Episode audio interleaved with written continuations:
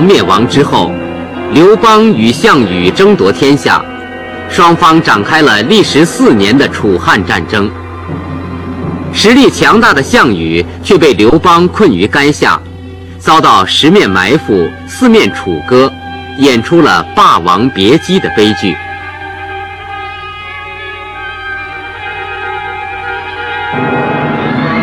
公元前二百零二年，汉王刘邦登上皇帝宝座，建立汉朝，定都长安，历史上称为西汉。刘邦就是汉朝的开国君主汉高祖。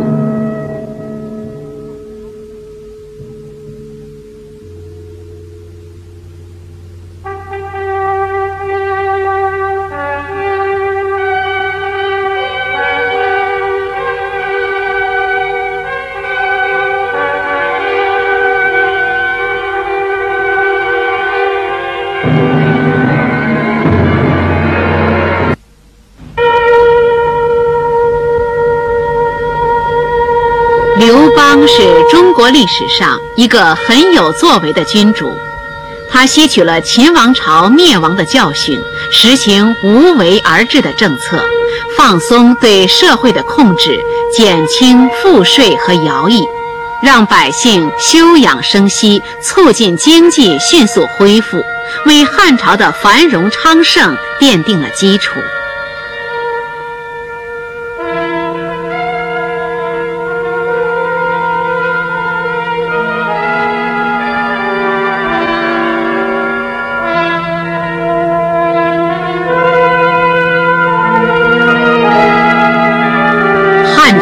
是在战争的废墟上开始他的宏伟事业的。经过了秦的暴政和多年的战乱，人口减少了，土地荒芜了，一片颓败的景象。一些功臣滋长着骄傲和不满的情绪，而在北方，匈奴的骑兵也在南下，威胁着新的政权。汉高祖面临的是一个危机重重的局面。刘邦首先致力于剪除异姓王，韩信、英布这些帮助他打江山的功臣，一个个的被他剪除了。接着，刘邦又大封同姓王，把自己的亲属子弟分到东方各地，以为这样可以保证他的统治。其结果是诸侯林立，留下隐患。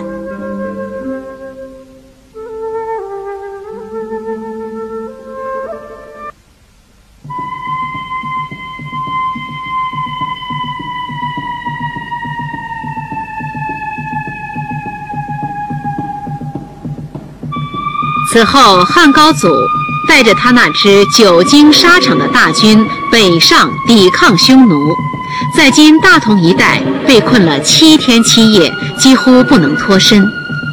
这次失利使刘邦意识到自己的实力不足以降服匈奴，只好采取屈辱的和亲政策，维护和平。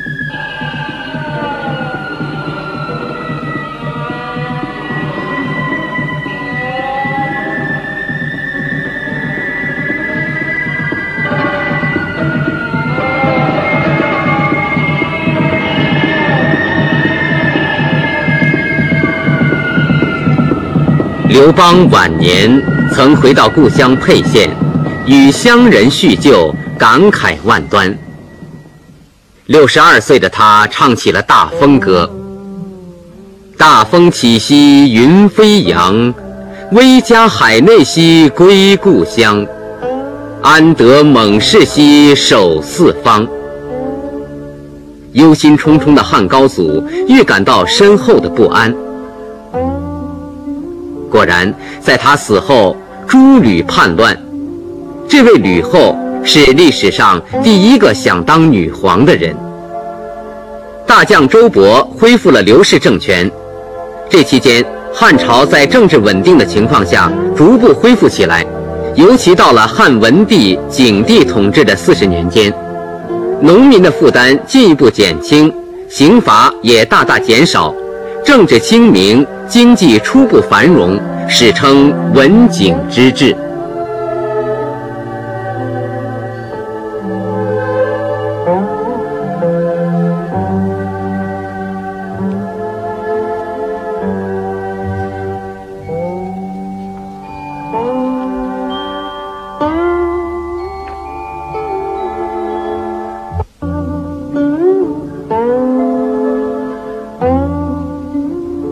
而，在文景二帝时，汉初留下的同姓王的隐患已成了现实问题。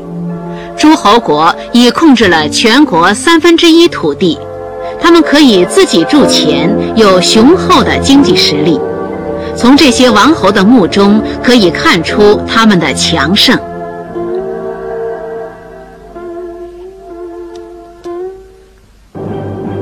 王国势力的膨胀，终于酿成了吴楚七国之乱，是大将周亚夫平定了叛乱。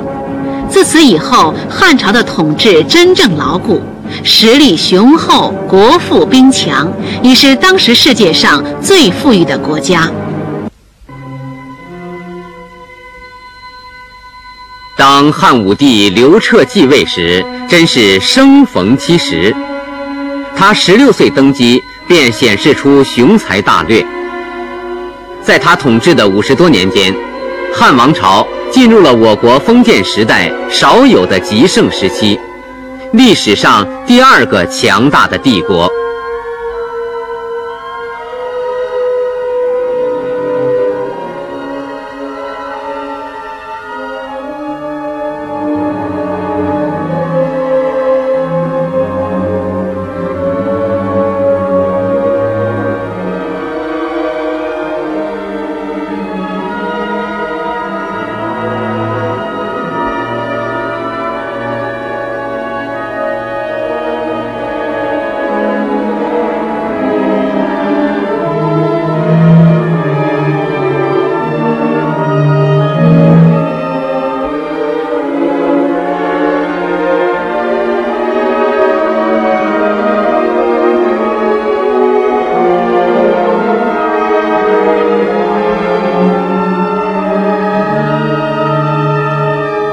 汉武帝放弃了汉初清静无为的思想，听取大儒董仲舒的建议，罢黜百家，独尊儒术，规定以孔子的思想作为国家正统的思想。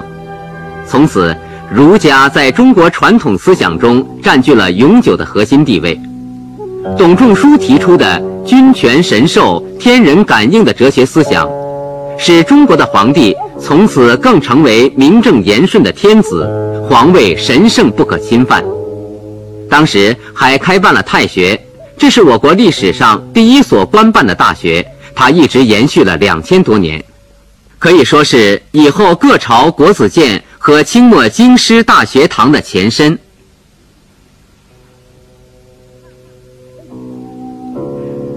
汉武帝不拘一格，任用贤才，尤其是出身低微的人。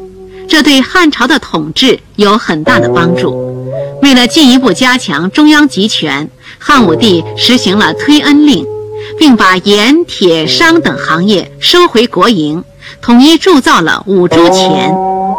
所谓推恩，是把各诸侯的封地再分封，分得很小，这样他们就再无力与中央对抗了。汉武帝还十分重视水利，曾亲临黄河督察。那时修建的黄河大堤，使黄河八十年没有出现大水灾。国家的富裕和强大达到了这样的程度，以至于国库里的粮食发霉了，穿钱的绳子也烂了，牛羊遍野，珍宝无数。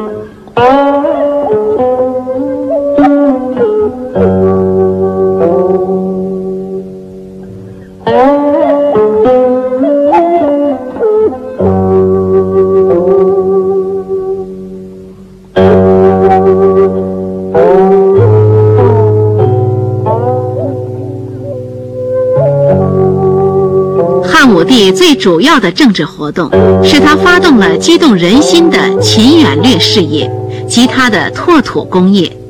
凭着强大的实力，汉武帝把汉王朝的威名四处传播，汉朝的疆域大大的扩展了，华夏文化也随之走向世界。汉武帝比秦始皇走得更远，不仅巩固了在岭南的统治，还在海南岛等更远的地域建立了行政机构。在东南沿海一带，汉武帝征讨并打败了企图叛乱的越人力量，中央政府第一次抵达沿海山区。在西南地区，汉武帝发动的政治和军事攻势，解决了一大批西南夷民族政权。把大批的土地纳入汉朝郡县的管辖范围。在东北地区，汉武帝也发动了对辽东半岛的战争，确保了东北边境的安全。汉最大的敌人是匈奴，七十年来与匈奴保持不平等的和亲关系，使汉朝感到莫大的屈辱。公元前一百二十七年开始。汉武帝发动了对匈奴的战争。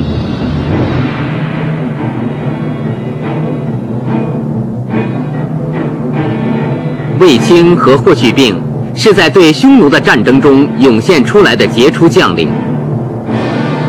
许多勇敢的汉家战士牺牲了，白骨覆盖了草原，匈奴终于受到了重创。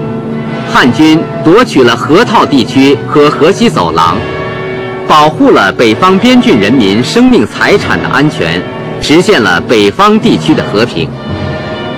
卫青和霍去病虽出身微贱，但勇猛善战，有超群的军事才能，为巩固西汉王朝建立了不朽的功勋。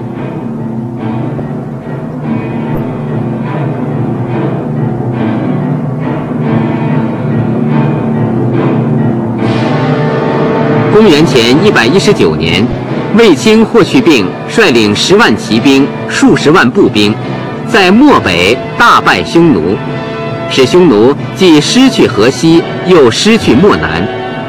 他们悲伤地唱道：“使我祁连山，使我六畜不翻稀；使我胭脂山，使我嫁妇无颜色。”从此，匈奴再也无力与汉朝抗衡了。公元前一百一十七年，年仅二十四岁的霍去病不幸病死，汉武帝十分痛心，为他举行了隆重的葬礼，为他修建了一座形似祁连山的墓，象征着他的赫赫军功。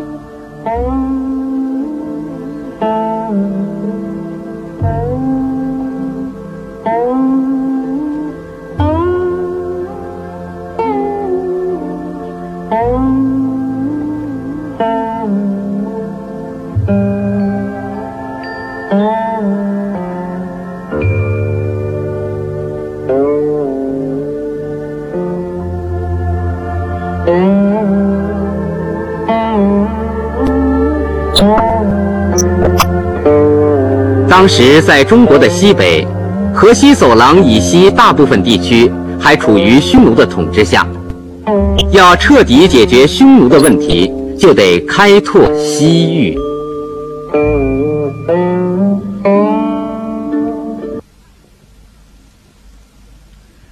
汉武帝出兵匈奴的同时，就派出使者到西域，联络西域大月支，共同对付匈奴。这个出使西域的人，就是中国历史上有名的探险家张骞。张骞从长安出发，一进入匈奴的地盘就被抓了起来，囚居十年之久。张骞没有忘记自己的使命，一找到机会就逃出来，继续往西走。十三年后，张骞终于回到长安，向汉武帝汇报了西域的情况和自己的见闻。使汉政府增加了对西域的了解，汉武帝这才知道那茫茫的戈壁滩还有那么多的绿洲国家和如此生动的文化。公元前一百一十九年，汉武帝第二次派遣张骞出使西域，携带了大量金帛、牛羊礼物，加强了与西域的关系。这时，汉朝已在河西设置了酒泉、武威两个群郡，长城也已修到河西走廊西端的玉门关，汉军在这里屯田戍边。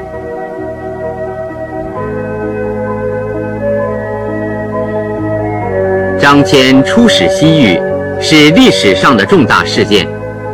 从此，汉朝的影响在西域日益扩大。到了汉武帝末年，汉已在西域建立牢固的主权地位。汉朝和西域各国经常互派使者，双方经济文化交流日益密切。从河西走廊通往西域、中亚和欧洲的和平而繁忙的商路，也就是著名的陆上丝绸之路已经打开。这是打开了中西方经济文化的通道。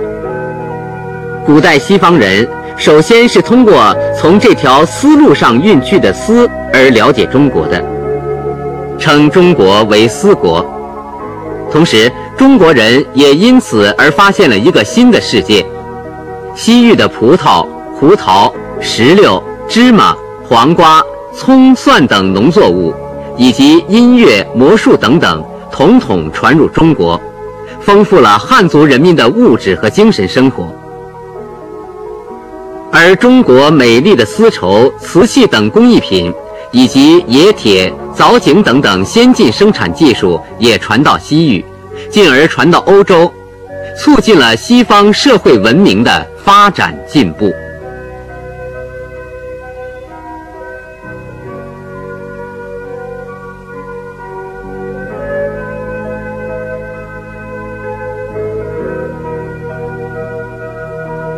自西汉鼎盛时期到西汉末年，人口已从几十万发展到几千万。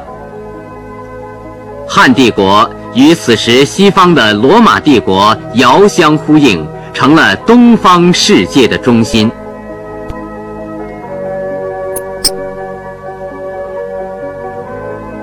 与此同时，海上通道的通航，使丝绸运往日本。印度和南洋诸国，中国成为整个东亚文明的领路人。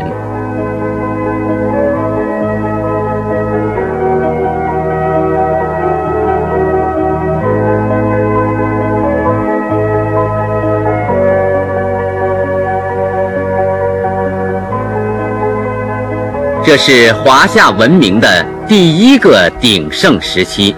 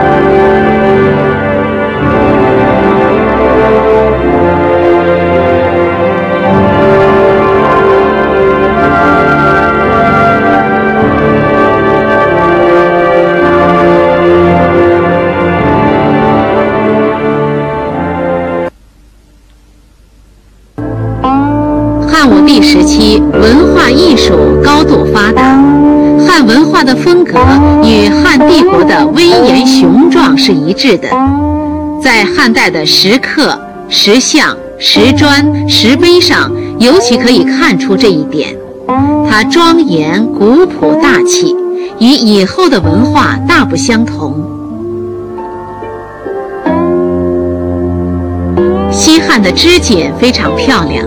漆器色彩鲜艳，图案则如行云流水一般。当时长安人的衣食住行尤其显得文明之至。汉代的乐府诗十分优秀，特别在汉武帝时期，规模宏大，内容充满民歌的鲜活真切。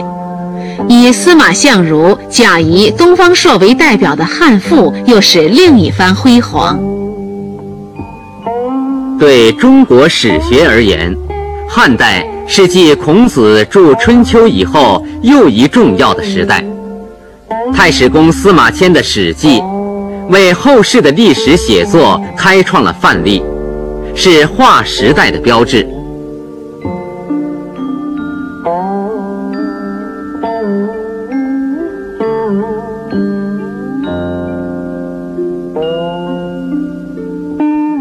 史记》确立了中国纪传体的体例。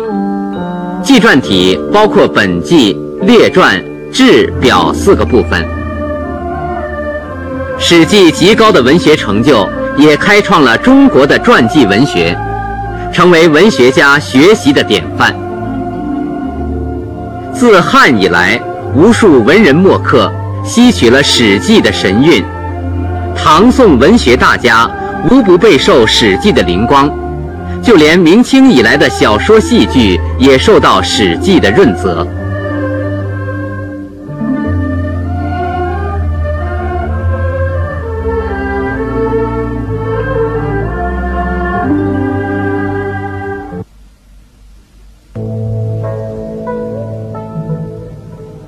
西汉末年，远遁漠北的匈奴发生内讧。使匈奴的呼韩邪单于向汉朝归降。元帝时期就有了王昭君出塞的故事，不过这时的和亲已不同于汉初了，汉朝与匈奴之间的问题得到了较好的解决。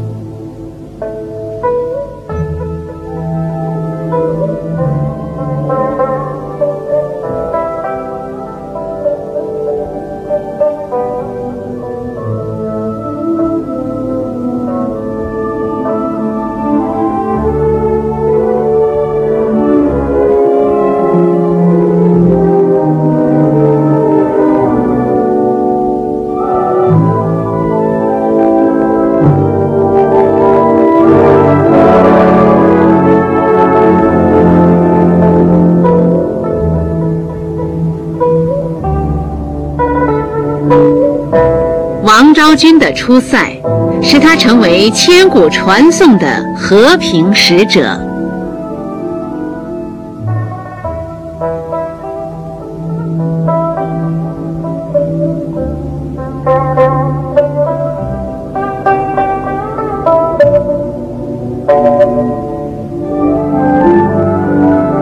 在汉代，各个民族都创造出了优秀的文化艺术。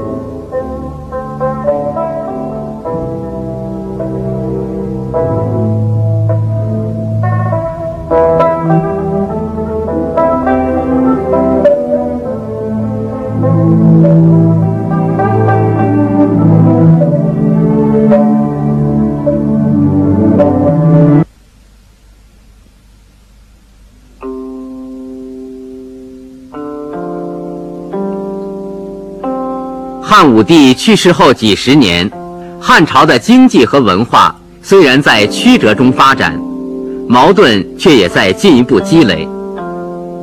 大地主的土地兼并，使农民流离失所，也构成了对汉政权的主要威胁。汉帝国的太阳渐渐落下去了，国力损耗，国家收入大大减少，矛盾和危机四伏。哀帝时，外戚王莽夺取了政权，他试图改变这种状况，并按照古礼进行了多方面的改革，最后在公元八年改了年号，当上了皇帝。但是，王莽的政策也变化不定，币制四次改变，物价不断飞涨，又轻率地挑起对外战争。结果，国力更加衰弱，民心不安，他的政策彻底的失败了。天下由此陷入了动荡不安之中。